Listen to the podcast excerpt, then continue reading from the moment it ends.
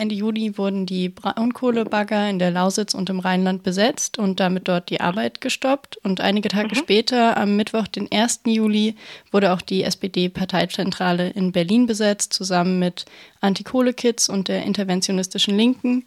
Das alles stand mhm. ja im Zusammenhang mit dem ähm, Kohleausstiegsgesetz, was im Bundestag verabschiedet werden sollte die Woche. Was sind da eure konkreten Forderungen zu? Ja, also dieses Gesetz verdient seinen Namen nicht, weil es eben nicht für einen schnellen Kohleausstieg sorgt, sondern eben diese tote Kohleindustrie noch 18 weitere Jahre mitschleppt und dann am Ende auch noch diese klimaschädlichen Konzerne mit Milliarden vergoldet. Das heißt, für uns ist es einfach nur ein absoluter Skandal im Jahr 2020, so einer ähm, absolut auch unrentablen Industrie noch 18 weitere Jahre Unterstützung zu versprechen und so eine weitere Zerstörung unserer ähm, unsere planetaren Lebensgrundlagen zuzulassen, obwohl die Klimakrise schon dieses Jahr wieder für Rekordtemperaturen sorgt. Wir haben jetzt auch äh, gesehen, dass ihr einen direkten Kohleausstieg fordert. Einige mhm. Argumente dagegen sind ja, dass Beschäftigte dann nicht abgesichert wären, ihren Job verlieren würden und auch die Energieversorgung nicht sichergestellt werden würde. Was antwortet ihr auf diese Kritik?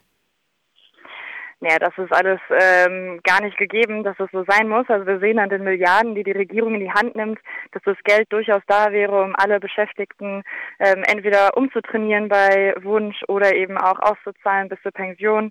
Und es sind ähm, ungefähr noch 20.000 und es sind sehr viel weniger als zum Beispiel Menschen in den letzten Jahren in der erneuerbaren Energienbranche an Jobs verloren haben. Das heißt, das ist eine sehr spezielle Identitätspolitik, die da gefahren wird.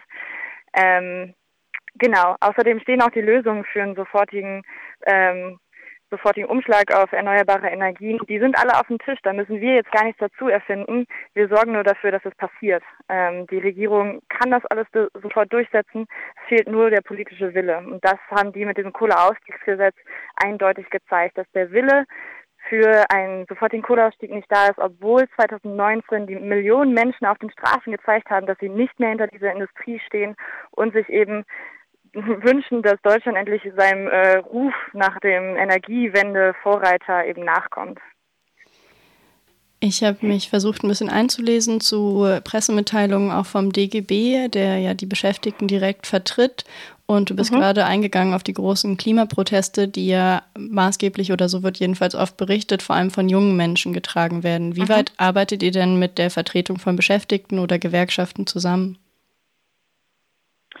Ja, es besteht durchaus ähm, Kontakt und wir versuchen vor allen Dingen eben in den Kohlegebieten direkt auch mit der Bevölkerung in Kontakt zu kommen und sind da sehr viel vernetzt, vor allen Dingen mit Menschen, die zum Beispiel kurz davor sind, ähm, noch umgesiedelt zu werden für eine tote Industrie, wo eben noch Dörfer in Gefahr sind. Ähm, und da gibt es eben auch lokal sehr viel Proteste und man merkt eben, dass ähm, da Kapitalinteressen gegen die Bevölkerung durchgesetzt werden. Und natürlich gibt es Menschen, ähm, die sehr an ihrem Job hängen und das ist natürlich auch total verständlich und trotz dessen muss man eben sehen, dass die unsere Zukunft aufs Spiel setzen und eben einfach Öl ins, ähm, ins Feuer der Klimakrise werfen, wenn wir diese Industrie noch weiter laufen lassen. Und es gibt tausende Möglichkeiten, ähm, wie da eben eine gute Überführung der Arbeitskräfte möglich ist. Und die Regierung muss nur zeigen, dass sie diese eben auch ergreifen möchte. Jetzt war ja die Corona-Pandemie und dadurch schien auch die Klimabewegung etwas eingeschlafen zu sein oder war auf jeden Fall nicht mehr ganz so präsent in den Medien. Jetzt kam noch der Verfassungsschutzbericht vom letzten Jahr, wo Ende Gelände das erste Mal erwähnt wurde. Wie geht ihr mit diesen Erschwernissen für eine breite Bewegung um? Es ist natürlich klar, dass wir genauso von der Corona-Pandemie ähm, überrascht wurden wie alle anderen Individuen und ähm, Organisationen genauso und wir ähm, stehen eben für einen solidarischen Protest. Und er musste dann in der Corona-Krise natürlich solidarisch sein mit den Risikogruppen und mit dem Gesundheitspersonal und gleichzeitig solidarisch mit den Menschen, die heute und morgen schon unter der Klimakrise leiden. Und diese beiden Krisen dürfen nicht gegeneinander ausgespielt werden. Und deswegen haben wir uns ganz viele verschiedene Protestformen erdacht, wie es trotz dessen möglich ist, eben zu zeigen, dass wir weiterhin wütend sind und weiterhin ungehorsam dafür kämpfen werden, ähm, dass eben unser Planet nicht zugrunde gerichtet wird von Kapitalinteressen. Ähm, genau, und die Verfassungsschutzeinstufung vom Verfassungsschutz Berlin für die Ortsgruppe Berlin ähm, kam und wir haben sehr viel Solidarisierung ähm, von verschiedenen KlimagerechtigkeitsakteurInnen bekommen und ähm, sehen das natürlich als Skandal an, dass in einem Land, wo Rot-Rot-Grün regiert, ähm, eine Klimagerechtigkeitsbewegung als extremistisch eingestuft ähm, wird. Also der Kampf für ein gutes Leben kann nicht extrem sein und damit hat sich die ähm, Regierung dort völlig ins Ausgeschossen.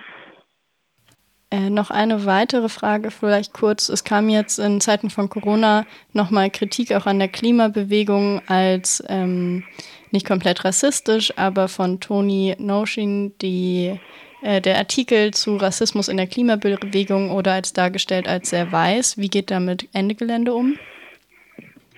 Ja, wir ähm, das muss man als Klimabewegung auf jeden Fall konstant reflektieren und schauen, wie eben die eigenen Strukturen aufgestellt sind.